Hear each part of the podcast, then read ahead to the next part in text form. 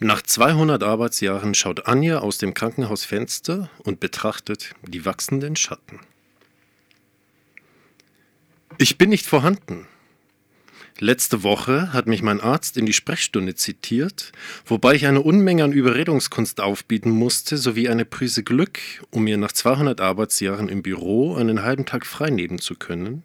Eine Zeit, die ich im Krankenhaus verbrachte, um einem Arzt gegenüber zu sitzen, der Unterlagen und Notizen sehr malerisch auf seinem Schreibtisch arrangiert und mir keine Ahnung was von einem wuchernden Etwas in meinem Kopf erzählte. Nach zwei, drei Sätzen vermochte ich ihm nicht mehr zu folgen, schlitterten meine Gedanken wie immer zurück zu meiner Arbeit, schrumpften zu Brei. Ich habe die Augen geschlossen und an jene Zeit gedacht, in der mir mein Vater zur Schlafenszeit gute Nachtgeschichten vorgelesen hat. In diesen Märchen gab es immer irgendeine Pechmarie, die zu Eis erstarrte oder bis zum St. Nimmerleinstag in eine Art Koma gefangen, mit anderen Worten nicht mehr vorhanden war. Damals war ich fünf Jahre alt und überzeugt davon, eine Pechmarie zu sein, weswegen ich Angst vor dem Winter hatte, Angst davor, das Haus zu verlassen oder einzuschlafen und in eine Art Koma zu fallen. Meine Großmutter hat mir eingetrichtert, es sei gut, Schmerzen zu spüren, denn wer Schmerzen spürt, Anja, vergisst nicht, noch am Leben zu sein. Und deswegen habe ich mir oft mit einem Bleistift, später mit einem Zirkel eine Ader aufgeritzt, um mich fühlen zu können. Es war ein schönes Gefühl, wenn das Blut vom Handgelenk abwärts tropfte. In diesen Momenten war ich mir sicher, noch am Leben zu sein. Und diese Angst, einzuschlafen und nicht mehr aufzuwachen, blieb über die Jahre hinweg mein treuester Freund. Ob sie begründet war, werde ich bald wissen. Ich bin nicht vorhanden mit aller Konsequenz. Ich reagiere weder auf Telefongebell noch auf die Klingel. Den Türspion habe ich mit Klebestreifen abgedunkelt. Niemand soll an mich denken. Ich möchte einfach vergessen werden. Nach gefühlten 200 Arbeitsjahren habe ich keine Kraft, keine Geduld, keine Zeit mehr, wofür auch immer. Der Briefkasten quillt wegen Werbeprospekten, Nachrichten vom Paketboten über und manchmal höre ich jemanden, vielleicht dich, an der Wohnungstür klingeln und dann grob geschätzt eine Stunde lang auf der Treppe sitzend warten. Ich kauere dann geräuschlos auf dem Sofa, sortiere abgebrannte Streichhölzer im Aschenbecher der Größe nach, bis dieser jemand verschwunden ist. Oder ich sitzend eingeschlafen bin. Zeit, Zeit, so unerträglich viel Zeit. Es ist ein schönes Gefühl, wenn mich diese Stille einwickelt, ich ein Teil der Nacht werde. Jetzt endlich kann mir das keine Angst mehr einjagen. Was für einen Unterschied macht es schon, ob ich die Zeit meines Lebens verschlafe, indem ich mich zu Tode arbeite wie ein Ackergaul, oder ob ich die Zeit meines Lebens verschlafe, indem ich tatsächlich schlafe. Ich kauere auf dem Sofa, vermische mich mit der Finsternis und sehe eine Stunde nach der anderen an mir vorübergleiten, und irgendwann begreife ich, eingeschlafen zu sein. Am nächsten Vormittag wache ich zur Seite gesunken auf, mit verspannten Schulterblättern und einer Girlande aus Nähnadeln, die auf meiner Wirbelsäule rosten und eigentlich gar keine Nähnadeln sind. Doch ich wüsste nicht, wie ich das sonst beschreiben soll, diese Erinnerung daran, noch lebendig zu sein. Meine Großmutter hat mir eingehämmert, junge Dame, das ist eine feine Sache, danke Jesus dafür, denn das erinnert dich daran, und so weiter und so fort. Wer tot ist, spürt keine Schmerzen mehr. Und deswegen schlafe ich sitzend auf der Couch. Ich bin nicht verrückt, nur schrecklich verunsichert. Letzte Woche hat mich mein Arzt in die Sprechstunde bestellt, grellfarbene Aufnahmen von meinem Gehirn quer über seinen Schreibtisch ausgebreitet wie einzelne Schichten eines neonartigen Baumkuchens, auf die er mit dem Zeigefinger deutete, um mir keine Ahnung was von einem hinterfotzigen Geschehen in meinem Kopf zu erzählen. Nach zwei, drei Sätzen vermochte ich ihm nicht mehr zu folgen, malten meine Gedanken Pirouetten und schrumpften in meinen Ohren zu verfaultem Apfelmus. Ich habe meine Augen geschlossen und in Gedanken das Wort wiedergekäut, das der Arzt benutzt hat. Hinterfotzig. Es muss grauenhaft sein, einzuschlafen und nicht mehr aufzuwachen. Ich werde bald wissen, ob meine Angst berechtigt ist, aber ich werde niemandem mehr davon berichten können. Zurzeit würde ich meinen Zustand als unkompliziert beschreiben. jedenfalls was den Körper betrifft. Meine Gefühle und Gedanken verharren in der gleichen leeren, faltigen, nutzlosen Ebene wie zuvor, wie immer zuvor. Ab und zu überfallen mich Schwindelgefühle, tänzeln kleine quallenförmige Lichter vor meinen Augen. Ab und zu kommen mir meine Bewegungen langsamer vor, als sie es wahrscheinlich sind. Natürlich habe ich dem Arzt davon berichtet. Dieser hat einige dieser neonartigen Baumkuchenschichten betrachtet, seine Lippen zusammengepresst und seinen Kugelschreiber unablässig auf die Schreibtischplatte klopfen lassen, ohne es zu merken. Und sein Ehering multiplizierte das Kugelschreibergeräusch. Schätzungsweise eine Viertelstunde lang hat er mich nicht angesehen, nur eine Aufnahme nach der anderen. Dennoch konnte ich die Worte in seinen Augen sehen. Adieu. Das war's dann wohl.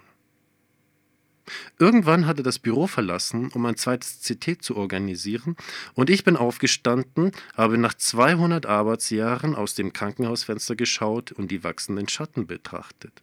Außerdem Baumwipfel, Asphalt, einen lautlos über den Hof rollenden Krankentransport. Zeit, Zeit, so grauenhaft viel Zeit. Quadratische Blumenbeete lockern den Hof sehr hübsch auf, und zwischen ihnen und zwei schmalen Streifen Grünfläche und den wachsenden Schatten genossen Patienten und Angehörige die Besuchszeit. Einige der Patienten erinnerten mich an Störche in beiger Kleidung mit kleinen blauen Punkten, hungrige Störche mit hölzernen Bewegungen, und selbst aus der Entfernung flackerten einige Augen wie Kerzen hinter Pergamentpapier ob du mir nun glaubst oder nicht. Und selbstverständlich glaubst du mir nicht. Doch hat mich das schon immer so an Patienten fasziniert. Diese Augen mit der dumpfen Glut, die sich hinter einem Vorhang versteckt. Zu Hause habe ich mich ausgezogen und im Spiegel betrachtet, doch keinerlei Veränderung an meinem Körper entdeckt. Vielleicht bin ich zwei, drei Kilogramm jünger geworden, aber mir fehlen diese Augen wie Kerzen hinter Pergamentpapier. Meine Augen, sind genauso dumpf und glanzlos, mein Haar so pechmarieblond wie immer zuvor. Die Haut ist weder gelb noch käseblass, weder meine Wangenknochen noch meine Ellenbogen treten krankhaft spitz hervor, und meine Adern sind keine Taubenfeder, Meersalz und tintenblau schimmernden Röhren, wie man das bei den Magersüchtigen sieht. Ich bin im gleichen Körper, mit dem gleichen Blick, den gleichen leicht nach unten hängenden Mundwinkeln wie immer zuvor. Einst hat ein Liebhaber zu mir gesagt, ich sehe unablässig wie eine Frau aus, die zu viele Zitronen gegessen hat. Genau dieses Bild habe ich entdeckt. Eine Frau, die nackt vor dem Spiegel steht und ein Gesicht sieht wie ein Mensch, der zu viele Zitronen gegessen hat. Ich habe es mir einfacher vorgestellt, mich in einer Wohnung voller Dunkelheit zurechtzufinden. Einerseits weiß ich, was wo steht, die Couch, der Kleiderschrank, der Beistelltisch mit dem Telefon und dem Porzellanleoparden. Ich kann wie ein Gespenst in absolutesten Finsternis durch die Räume schwimmen, ohne gegen irgendeine Kante zu rempeln, doch mir fehlt eine gewisse Art von Verbindung, eine Art Zugehörigkeitsgefühl. Mir fehlt nicht nur das Gefühl, ein Teil dieser Wohnung, sondern auch ein Teil von mir selbst zu sein. Mir fehlt der Appetit, mir fehlt der Durst, ich muss mich zu jeder Bewegung, zu den selbstverständlichsten Dingen zwingen. Beispielsweise meine Hände, Haare zu waschen, das Bett zu machen, saubere Wäsche anzuziehen. Manchmal nehme ich mir eine Birne aus dem Kühlschrank, esse sie ganz langsam. Es ist ein schönes Gefühl, wenn der kalte Fruchtsaft vom Handgelenk aus die Arme abwärts tropft. Ich halte den Ellenbogen über einen Unterteller, der Saft sammelt sich tränenweise in ihm, dann strecke ich meine Zunge heraus und lasse Obstkerne auf den Teller fallen, einen nach den anderen. Das erzeugt einen Klang voller sorgloser Harmlosigkeit, einen Klang, der mein Leben symbolisieren könnte.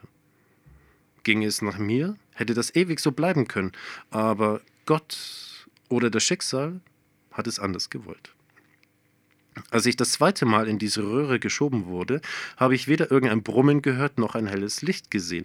Vielmehr war ich mir sicher, genau diesen Klang wie aus meiner Vergangenheit heraus zu mir dringend zu spüren. Ich habe die Augen geschlossen und diese Geräusche in mir aufgesogen, ließe diese kleinen, quallenförmigen Lichter vollkommen verdrängen und meinen Puls beruhigen. Es gibt kein Schwindelgefühl mehr, nicht dieses Gefühl, ich und meine Bewegungen seien voneinander getrennt. Aber ich brauche kein Mitgefühl. Das, was noch geschehen wird, stelle ich mir als eine Art Schattenspiel vor. Irgendjemand steht hinter einer spanischen Wand aus Pergament, faltet die Hände, wirft Schattenfiguren auf das Pergament und ich bin das Publikum und gewinne einen Preis, wenn ich den Sinn dieser Schatten errate. Vielleicht ist der Hauptgewinn eine Reise nach Paris? Einmal im Leben, ein einziges Mal möchte ich Zeit haben, um Paris zu sehen. Und so, wie sich die Dinge entwickelt haben, sollte ich meine Reisepläne nicht auf die lange Bank schieben. Dem Arzt zufolge darf die Operation nicht allzu lange aufgeschoben werden. Mir bleiben höchstens zwei Wochen. Danach sinken meine Überlebenschancen auf weniger als 0%. Das konnte ich in den Augen des Arztes sehen. Obwohl dieser mich nicht angeschaut, vielmehr die Lippen auf eine schmale Linie reduziert und mit dem Kugelschreiber unablässig auf die Schreibtischplatte geklopft hat. Er wollte wissen, wer sich um meine Blumen kümmern, den Briefkasten leeren wird. Und ich habe mit den Schultern gezuckt, weil mir das nicht mehr wichtig ist. Ich werde mich nicht mehr um solche Dinge kümmern. Ich erwarte auch nicht mehr, das Krankenhaus nach der Operation zu verlassen. Und das macht mir seltsamerweise keine Angst. Obwohl, bei genauerer Betrachtung ist das eigentlich das Gegenteil von seltsam. Ehrlich gesagt habe ich mich in meiner Haut ohnehin nie so wirklich wohlgefühlt.